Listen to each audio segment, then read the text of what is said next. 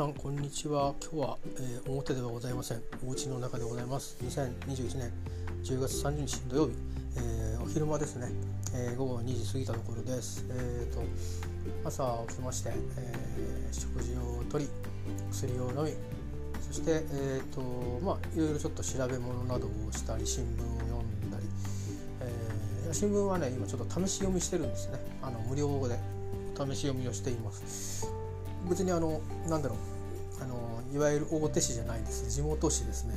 面白いですよなかなか。えー、でまあ結構うん、えー、癖がねそれなりにあるのでそこをうまく自分の頭でちょっとバイアスを逆にねちょっとかけたりしながら、えー、いろいろあの記事の面白さをねちょっと、まあ、拾いながら読んでるんですけど。そんなことをしてでまあお昼過ぎたんであ薬飲まなくちゃということでね薬飲むためにご飯を食べるという感じで。で、えー、ですね。まあ朝は、えーと、昨日帰りにあの体力づくりの帰りにコンビニによって少し雑貨とあとパンですかね買ってきて今冷凍してるパンはあるんでトーストとか食べれるんですけどちょっとなんか生のパン食べたいなと思って、えー、食パンにチーズとまあ生ハムっていうなんか最近あのコンビニとかでも生売ってますよね。あれです。あれを乗せてそれとコーヒーとえーと、あと何したかな？あとなんか卵焼き昨日買ってきたのかな？なんかだし卵みたいな。それを温めて食べたのかな？そんな感じで。でお昼は、えー、ご飯に、えーと、フリードライの味噌汁を薄めに入れてでえっ、ー、と薄めに入れたからってあんまり一応減塩のやつですね。減塩のやつ。それとあの100円ちょっとの、えー、サバですね。焼きサバ。塩サバ。すごいですよね。大産ですよ、結構ねあの大きさあるんですよななんかねそんなに横がってこうサバ1尾食ってやろうっていうこの魂胆でもなければ、まあ、十分ですねねもうあのまあサバでなくても別にそうなんかこういう味の魚っていうことでこういう感じでえー、それで食事しまして薬飲んで、えー、歯を磨いたりなんかしてこんな時間になっているということでございますね。この後あの柳家小三治さんの、えーと、昔の話を NHK でやるそうなんで明日もドキュメントがあるみたいなんですけどね。ちょっと楽しみにしてるんですけど。明日はちょっと出かけなきゃいけないんでそのドキュメント見たら出かけるかなみたいな感じですね。雨降らないうちにいろいろあの回収物の回収とかあのえっ、ー、となんだろうちょっと役場関係の用事とかしに行こうかなと思ってます、えー、そんな感じの土曜日なんですが久しぶりにちょっと落ち着い一心落ち着いてるかなっていう感じですかね。えっ、ー、と先週はあのまあえっ、と何でしょう。とこう入院中入院前からいろいろんな流れな流れがあっていろんな流れがあってですね、えーと、ちょっとあのとある場所に出かけておりましたね。えー、で多分今時どうだったかな。もう用事が終わってさて帰るかみたいな感じに多分なってた頃じゃないかなと、えー、思いますが、まあ、それが1週間前でしたね。まあ退院して翌日退院した日と退院した翌日にいろいろちょっと何時間じゃ動いたのでちょっとくたびれてたのが先週ですね。えー、で、まあ、職場復帰も前だったりしてっていうことで、まあ、今週先週は1週間、えー、仕事をしてで、えー、この週末を迎えてると。で明日は用事でちょっと出ますけど、まあ、それも短時間で済みますからね、まあ、特に今日は何もなくて。荷物がいくつかいくつかいくつか来るんでえーと、多分海外から来るのが一つとあとネットスーパーでですねやっぱ雑貨類がちょっとやっぱり数ヶ月前に買ったのがいい加減切れてるんですよね。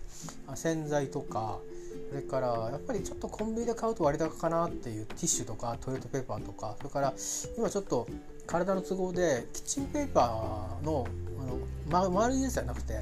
平たいやつを結構使うんですよね。あのからいろんなところ麻痺してるからそれがあると便利なことが多くて。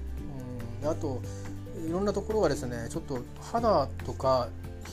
肌がこう割と荒れやすかったりそれからこう筋肉に力が入んないかったりね薬のせいみたいなんですどうやら、まあ、そんなこともあるんでちょっとこう少しいつもは使わないような雑貨も必要になっててそんなものをちょっとうんそれぞれ銘柄見ながらね2つほどスーパーを使い分けて、え頼んだりしてるんでそれが来るんで3つぐらいお届け物が今日はある予定ですね。えー、明日はお届け物はないんで取りに行くっていう感じですけど、まあ、そんなような午後を過ごしております。えっ、ー、と今日はねうんまあなんかちょっと旅の思い出を話そうかなと思って 続きましたあまずは外境はこんな感じでおります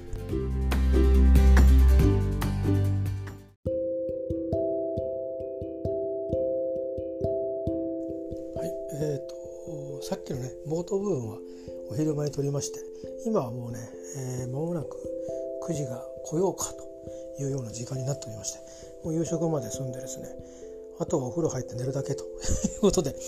えー、今日やることも無事終わりまして、えー、雑貨関係ですねネットスーパーで、えー、ちょっと最近はネットスーパーじゃなくちょこちょこ買ってたんですけど結構ねあの食材もうここから先2週間出ちゃダメよとかそういうの結構多かったんで、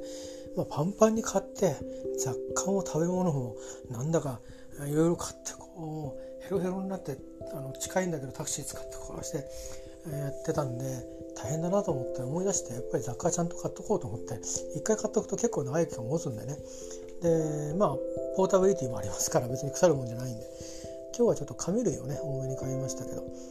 まあ、食品もだってオリーブオイル1本買っただけだもんな。あとはみんな洗剤とかあのトイレットペーパーとかいろんなちょっと今麻痺があるんでそれで余計に使うちょっとペーパータオルみたいなものを買ったりとかしたぐらいですね。あと予定通りスコットランドから洋服が届きました。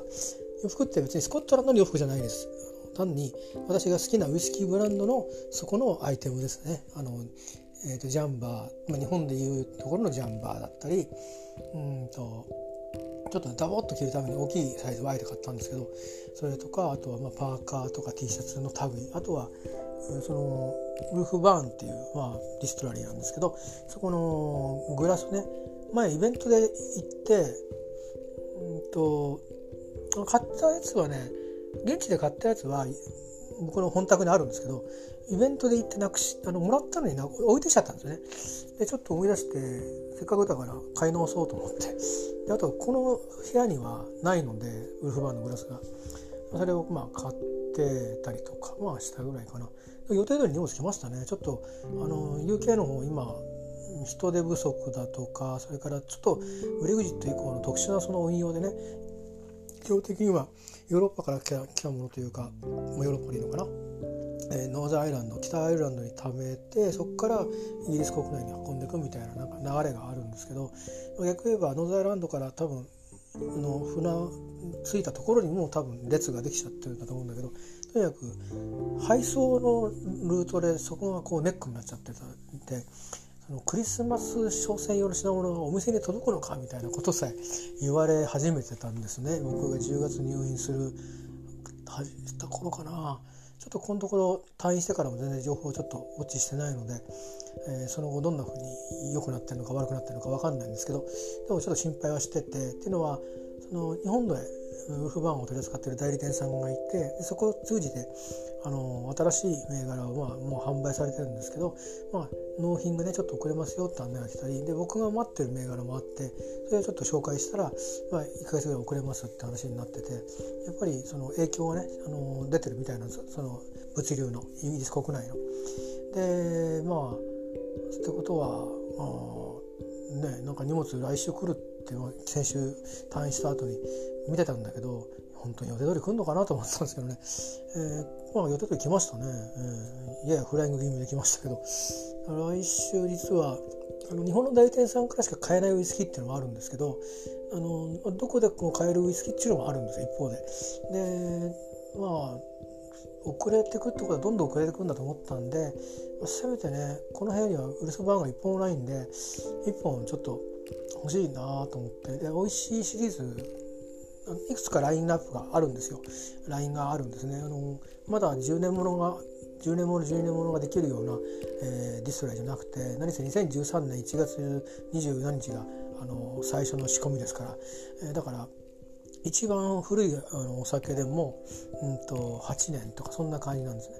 まあ、ウイスキーは古きゃいいってものでもないですからやっぱり原酒の個性とかいろいろありますから。で私がこう結局日本の代理店さんからの販売をちょっと待たないで先に UK 国内で手配したんですけどはね一応7年7年もらしいですよ。だから7年ものつったってそのつまりえっ、ー、となんていうかな製品にする前に一回その詰め直すっていうバーティングするっていう工程があるんであのおそらく去年のうちにそれは去年のうち今年か今年の頭ぐらいにやったじゃないですか。あのもう UK 国内とかヨーロッパでは9月とかにリリースされてるもので。で僕らはそのローカルのあの代理店から帰ってくださいねっていうふうにこう書いてあるんですサイトにね、えー、だから割り当てが全部で4800本っていうからまあ少なくはないんですけどね。よくあるのは2何十本しかとか400本しか作りませんとかいうのが結構多いんですけど、あの今回4800本あるから結構物流出てると思うんですけどね結構人気がもう特にヨーロッパで人気があってドイツとか結構ね人気が高いんですよ。あのだから本数ガンガン出るんですね。で大体農量違いますからねあのテイスティングのビデオなんか見てるとあの例えば日本の人だったらば、まあ、1杯ぐらいテイスティング終わるのがあのまあノージングとなんかちょっと語ってるだけでもファーッと飲んでそれから今度じゃあ色を細かく見てみましょうとかって。で最後に締めで乾杯って飲むから3杯ぐらい飲んでるよね。テイスティングのビデオでね、えー、だからそれぐらいこうやっぱりあちらの人アルコールの分解能が高いんだなと思って見てますけど。まあそれはそれで来週来る予定なので楽しみにしてるんですけど。年越しよりと思ってたんで、まあ、ツイートもしたんですけど開けないでおこうかなと思ったんだけど多分我慢できないで開けちゃうと思うんですよね。えー、あのピティットのそのらしいんですけど、ちょっと軽めのね軽めのフィーティットでで今回はあの割とウルフ版としては典型なんだけど最近ちょっとねあんまりなかったパターンなんですけど普通にバーボンダルにと普通にオロロソの、うん、シェリーダルのもののこうバーティングしたモルトが、えー、来るみたいなんで、えー、ちょっと楽しみですねで7年ものってことなんで、まあ、ニアリー8年と。うん8年9年10年11年12年ってくるとだんだんちょっとあの深みが多分出てきてると思うんで僕がすいません経験した一番あのまあ種類にもね樽の種類もよるんであれなんですけど、まあ、6年とか5年半ぐらいがウルフバーンの上限なので、えー、古きゃいいってものでもなくてねウルフバンは若い3年4年とかのあのお酒でも本当に美味しいお酒を作ってくるんでだから7年ものでは混ぜてくるっていうとあんまり逆言ったらそのヴィンテージ感を期待しちゃいけないんだろうなとは思うんだけどやっぱり深みはね出てきてると思うんですよきっと。何か。そういうちょっと発見をねできたらいいなと思って楽しみにしてます。すでにもうあのテイスティングレポートなんかビデオアップしてくれてる人の見たりしたんですけど色はそんな思ったほどうんとヴィンテージ感ないですね。でだけど割とこう香りとか味の複雑味みたいのがあるようなえーと、顔つきしてました。その喋ってるのはすごくシンプルなことしか言ってないんで 美味しそうだなってだけで終わっちゃうんですけど。まあそんな感じで、えー、来週は来週で楽しみですけどただいつのタイミングで飲むかっていうのは僕の体調と薬とそういうもろもろのことがあるので果たして別に11月に開けるとは決まっておりません。ただ年越し前に開けるかもしれないなっていうぐらいでね。で、まあ、一番その思うのは、まあ、誰ともシェアできないじゃないですか。あのつまり日本でこうやって買ってる人がいればシェアできるけどまあ少ないでしょうねおそらく。で代理店さんから出るのを待ってる人がほとんどっていうことでそれもねいやもちろんもうビデオを見れば分かるわけだからそういう意味ではシェアはできるけどお互いに味わってシェアもできないからなんかそれもつまんないかなってちょっと思ったりして、えー、だけどまあちょっとこっそりあの一人ねこんな特殊な状況下にもいるわけだしちょっとたまには一人景気づけてもいいかなって別に酔っ払うわけじゃないんでね。あの飲む時僕本当にあのシングルとか、うん、飲んでもダブルぐらいしか飲まないんで本当に。あのそれはまあいろんな薬飲んでるからってこともあるんですけどまあ体がねやっぱり適量適量が お酒はいいかなって思っててウイスキーは特に酔っ払うために飲んでるんじゃないんでね。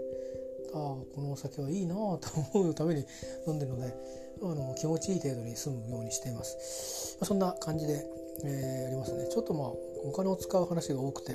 えー、なんですけど別にそんなに贅沢してるわけじゃございません。その代わりあの大体1食今、えー、100円台でなんとかいってるかな？ご飯ご飯炊いて山形のお米にしたんですけど意外とね美味しいですね。うん。あのおかん美味しいと思って食べてます。で魚とかおかず何かしらつけるじゃないですか。それがまあ大体魚安く安く買ってきて100いくら。でまあそうじゃない例えば納豆とかにしちゃうと30円ぐらいになるじゃない単価が。だから平均していくとうんまあ1日他にね結構お茶とかコーラとかそんなの買っちゃったりしてるからそういうのでこう高くなってあれなんですけど、まあ、多分1日500円いってないかな今。多分ね。だからいいペースですね。1000円いっちゃうと3万円いっちゃうからちょっと使いすぎって感じなんですよ僕的には。今は別に僕の体にそんなにかける必要はないと思ってて。あのだから例えば野菜もたくさん食べる必要はないと思ってて。あの今まで1日でバーッと食べてて生野菜ねダイエットするために。それを例えば3日に分けて食べるとかそんな風にしてはしてるんですよ。でトマトもでかいトマト買うのやめてプチトマトにしてでちょっとずつつけて食べるとか。でそれも毎回トマトつけなかったりとかまあいろいろねやりながら。やって、まあ、目と栄養バランスとそれからコストと ちょっとねちょっとトライトライアルをしてるとこです。まあ、だからできれば1ヶ月ねちょっと贅沢しても今日はちょっとうなぎ食っちゃったっていう日が1ヶ月に1回ぐらいあってもまあ2万円ぐらいで収まってくんねえかなと思ってるんですけどね。難しいですかね。うまくね食べる量少なくすればなんとかなるかなと思ってるんですけどね、まあ、なかなかうまくいきませんけどまあ何でもチャレンジしてみるのはいいと思うので、えー、一応ね人参は買ってきましたよ。あのまた人参しりしり作ろうと思ってね。ツナ缶はあと3缶残ってるからまあ、ツナ缶はね別に、ね、入れなくてもいいんですよね。あのなんなら。で人参しりしりのいいところは材料を抜いてっていいんですよ。例えば卵とだしと人参とツナ缶だこれが一応私が今使ってるレシピなんですけどツナ缶抜いていいんですよそれから卵も抜いていいんですよなんならだしと人参だけのそのしりしりした人参の炒め物っていうだけでも全然いいんですよねで一応かつおだし使うんですけど試しにと思って昆布だしを買ってみたんですよ。あの昆布だしはどうだろうと思って結構あの昆布を使ったものって結構沖縄の人って食べるんですね。例えばまあ沖縄そばもかつおだし派豚骨派昆布だし派ってあって確か。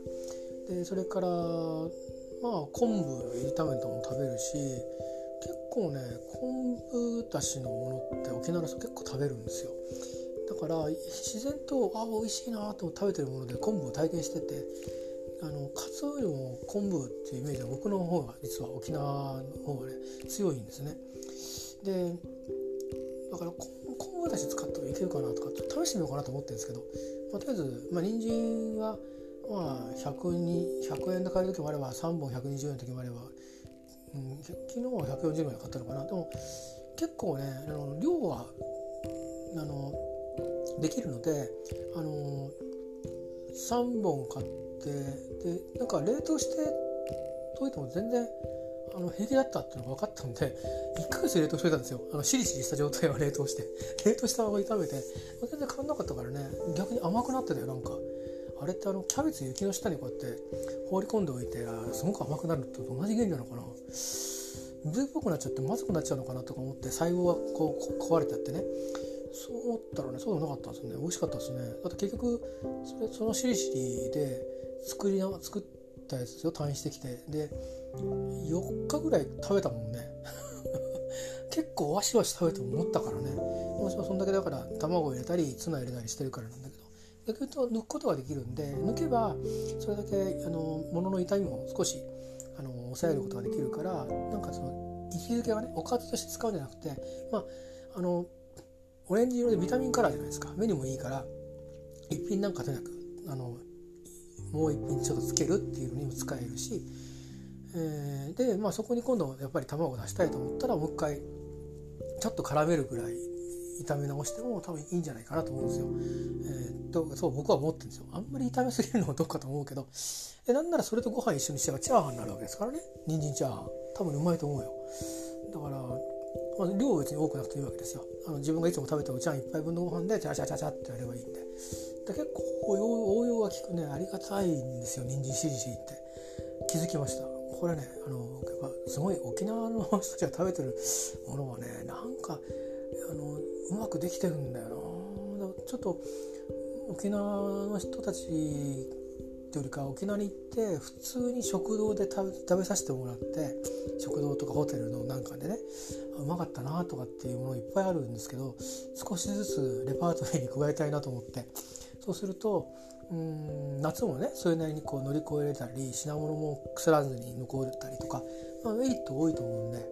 あの別になんか人に食べされる上等なものを作ろうってわけじゃなくて自分は一人ね食べれるようなその代わりちょっと量作んなきゃいけない時もあるかもしれないんでね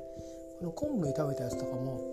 あの沖縄風にできたら嬉しいなと思うんでね。別に普通に日本の人たちも昆布炒めたの食べれますけどそれとまたちょっと違うちょっとねやっぱり炒めの炒めの方に力が入ってるような感じだったりするのがあったりね、えー、まあまあそんなこともね、えー、しようかなと思ってますけど、まあ、とりあえず今のところはまああの退院1週間で、うん、コスト下げてみようかなと思って、まあ、退院してきたんですけど、あのー、っていうのは体重もねあって結局コストかけるってことはそんだけかこの栄養の価の高いものを食べることになるので、まあ、太りやすくなるしもともと今そんなに動いてるわけじゃないから、うんあのうまくバランスさせなきゃいけないですよね。あの栄養を取らないのも良くないしエネルギー取らないのも良くないですよ。これ病気治すために必要なんですけど取りすぎるのもあの薬の副作用で太っちゃうので良くないってことで、まあ、今そのバランスを取ろうとしてでるけどうまくバランス取るって難しいじゃないですか。バランス取ろうと思うって。だから僕は考え方として安く済ませようっていうふうに考えたんですよ。安く済ませようと思って店に行くとえこれだけこれちょっと偏ってないって気づくじゃないですか。野菜も食べなきゃいけないんじゃないの？とか。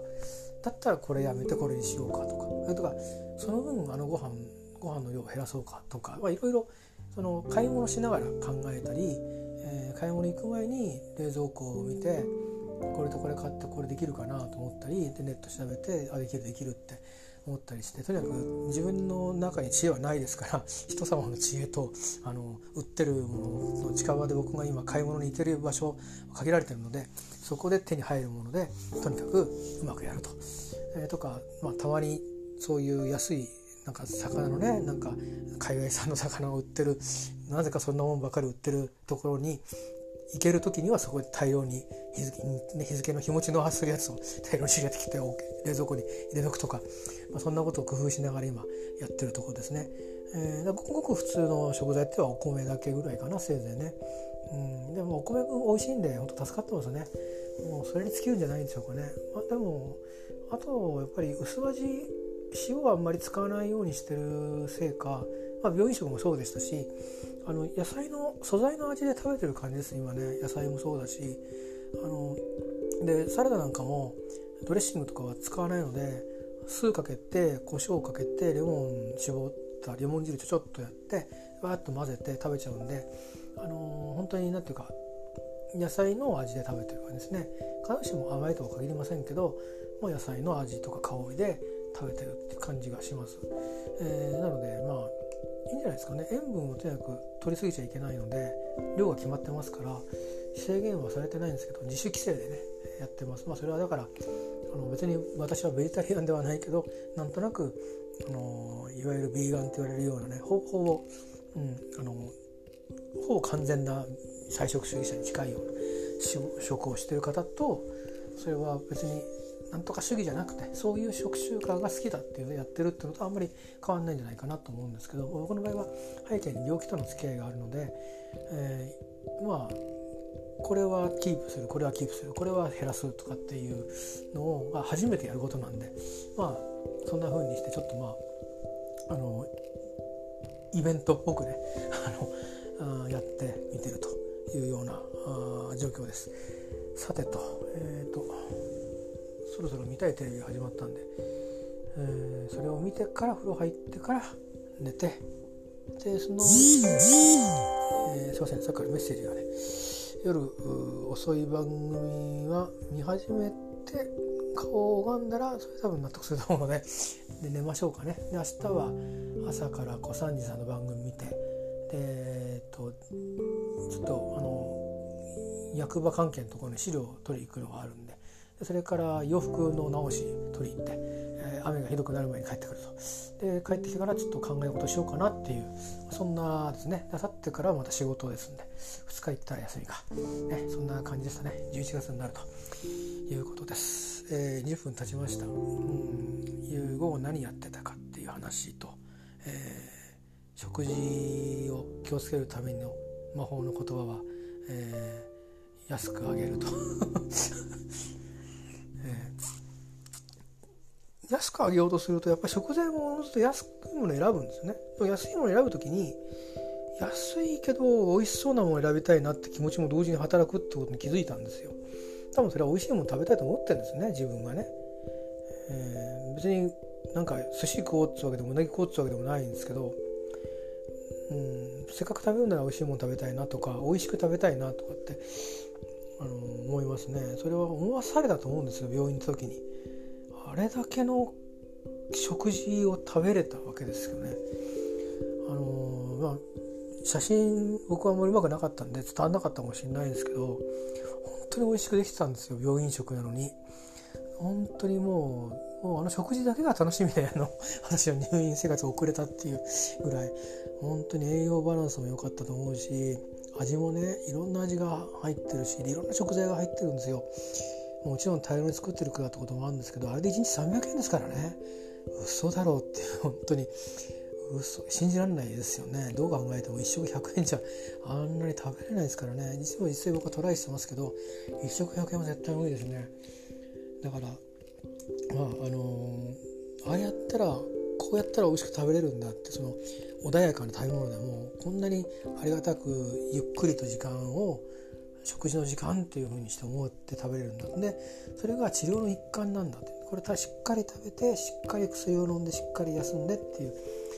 まあこれもね僕は十数年前に入院した時は同じようなことを思った記憶があるんですよ。で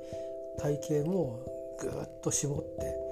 で十何年していろんなものが崩れてきたっていうことを踏まえるとこの先十何年っていうのは今度は今みたいに元気なままでなく多分衰えに衰えて始めてるか衰えるてるかどっちかの同じぐらいの時間が経つとですよ。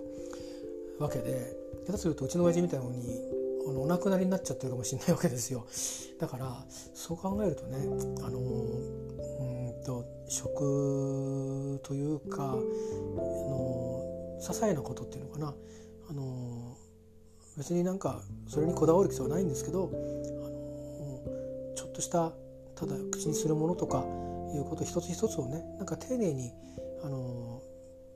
綺麗にはできないと思うんですよ。別に包丁うまく切れないし例えばね。それから不器用だし。だけどなんか丁寧にただ野菜かじるだけでもいいと思うんですけどそれでも美味しくいただくつもりでいただくとか。なんかそんな風に丁寧にちょっと暮らしていくようにね、えー、僕は雑な人間なのでなれたらいいななんてことを思ってるのかなって今は入院を終えてね改めて思ってます。この1週間はとにかくねなんか肌もそうだしそのさっき力が入んないってもそうだしうんと入院中には気づかなかったいろんな違和感に今気づいていてそれと入院中にやってたルーチン等をうまく軌道に乗せるというのを両方こうやりながらやってきたんで結構バタバタしてましたけどまあこのペースでバタバタしながら慣れていけばいいのかなと、まあ、今は、えー、そんな、まあ、1週間終わってのまとめですね。えー、まあ、でもおかげさまで、えー、1週間無事にうん部屋での暮らしというのをやってみたんでいろいろ不具合は出ていますが体の方には。でも、あのまあ、これは出るべくしてできてるんだというふうに納得はしてるので、まあ、来週先生にもね話を聞いてみようと思いますけどもまあこんなことでビビってちゃいけないんだろうと思うしもっともっといろんなことが起きていくんだと思うんです。でだから体にいろんな変化が出てくると思うしね。でそうでなくたって冬になればいろんな感染症にかかりやすい中で今僕はさらに免疫が落とそうという治療を並行してやってるのであの副作用として落ちちゃうっていうね。だからあのネガティブな情報状況しか僕には今ないわけですね。あのまあ仕事の方はいい意味でチャレンジャブルなことになってますけどもそれはそれなりにプレッシャーもかかるわけですしそれからまあプライベートなことでもうんまあ全てがまあ自然っていうかねおのずとまあそういうものになるんだっていう感じで特に今から、うん、僕一人があたふたドタバタっていう話ではないんですがそうは言ってもまああの人間と人間のことっていうのはやっぱり非常にエネルギーを使う部分ではあるのでそれからまあどういう方向性に行くにしろその方向なりのいろんな負荷のかかり方とかそれからタイミングのつかみ方とかいろいろこうあるのでね非常に変数が多い話も抱えることになってるのでまあ楽ちんなことは何一つないんですよね。どの道行っても、えー、どの道どのかどの話に関わっても楽なこと一個もなくてとにかくもう進み歩みを進めるしか、手がないっていうのはもう分かりきってるので、えー、まあその中で、まあ、治療の一番その時間やお金のかかるとこが一旦終わってるのはちょっとお金の生産とかね地味な話はあるんですけどあのまあ、大きく時間を使うところは一旦終わったのはこれはこれで良かったなと心の底から思ってます。であとはお世話になった人たちに感謝してるし、まあ、今一緒に、あのいないんですけどもどんな気持ちでいるかも分かりませんけども、まああの離れて暮らしている家族に対しても、まああのいろんな変化が多分伝えてはいるけど一体何が起きてるか細かく分かんなかったと思うんですよね。僕も分かんないぐらい入院出てしたり退院したりしたんで。なんであとはどう私と関わっていいかもよく分かんなかったんじゃないかなと思うんです距離感が、まあ、そんな中でもまあそっとしといてくれたっていうかまあそっとしとくしかなかったんでしょうけど言ったこともねまあうんそれはそれであの感謝をねあの感謝というのかなっていうのかな。まあ無事でいてくれて助かったっていう感じですかね正直言うと。自分の方が親になってますから、うん、でそういうふうに思いますし、まあ、いろんなことがうまく回ったんじゃないかなと。例外的なこともありましたけどね。前になったりとかいろいろありましたけど、うん、途中熱が出たりしてね抗原検査やったりとか、まあ、いろいろありましたけど。まああのー、まあ本当本当いろいろありましたね、えー、まあ、語ってきたことを多分大体語ったと思うんで語り直しはしませんが、まあ、そんな風にしてうん。まあありがとうっていうことですかね。本当に。いろんなことにありがとうっていう。これは嫌味とか、えー、だから言い訳がさして言うわけじゃなくて本当にあのありがとうなんだなって思いますね。つくづく。だからこれからもねあのペースは変わるかもしれないんですけどあの、何でも進めばいいと思うんじゃないと思ってるんですよね。止まる時は止まるのがいいし休むがいいし遊んだらいいし笑ったらいいし泣いたらいいしって思うんですけどまだ当面はね、あのー、歩みを進めないといけないんです。これから1年間はいろんな意味で歩みを進めなきゃいけない、えー、ですね。そうしないといろんなものが軌道に乗っていかない、えー、いうところにいるということをしっかりと今僕は見定めたので、まああのー、そこに向けてね、えー、まあ時間をクイックにやらなきゃいけないところと、うんまあ、どっしりやっていくところと、えー、それも感覚をつかみながらってことになると思うしうんまあ人と人とはこう接点があるところではやっぱりそう簡単にはいかないことが、えー、他者との間でも家族との間でもいろいろと起きてくるんだろうなとも思いますし、まあ、それはそれだしね。それからまあ仕事の面でも、いつまでもあると思うな仕事と親っていうぐらいなね感じで。本当にいつクビになってもおかしくないぞみたいな年に、まあ、なってますんでね、えー、クビにはならないんですけど、まあ、遠巻きにねそういうプレッシャーもますますかかってくるという、えー、そんなのに負けてる場合ではないぞという状況も一方で抱えてるという、えー、ことでなかなかねナーバスな中をこの1年間まだねこの状況で歩み続けなきゃいけないというのは、えー、あってまあ自分から見かれてたサビみたいなっていうふうに言う人ももしかしたら中には知ってる人の中にはあるかもしれないんだけど、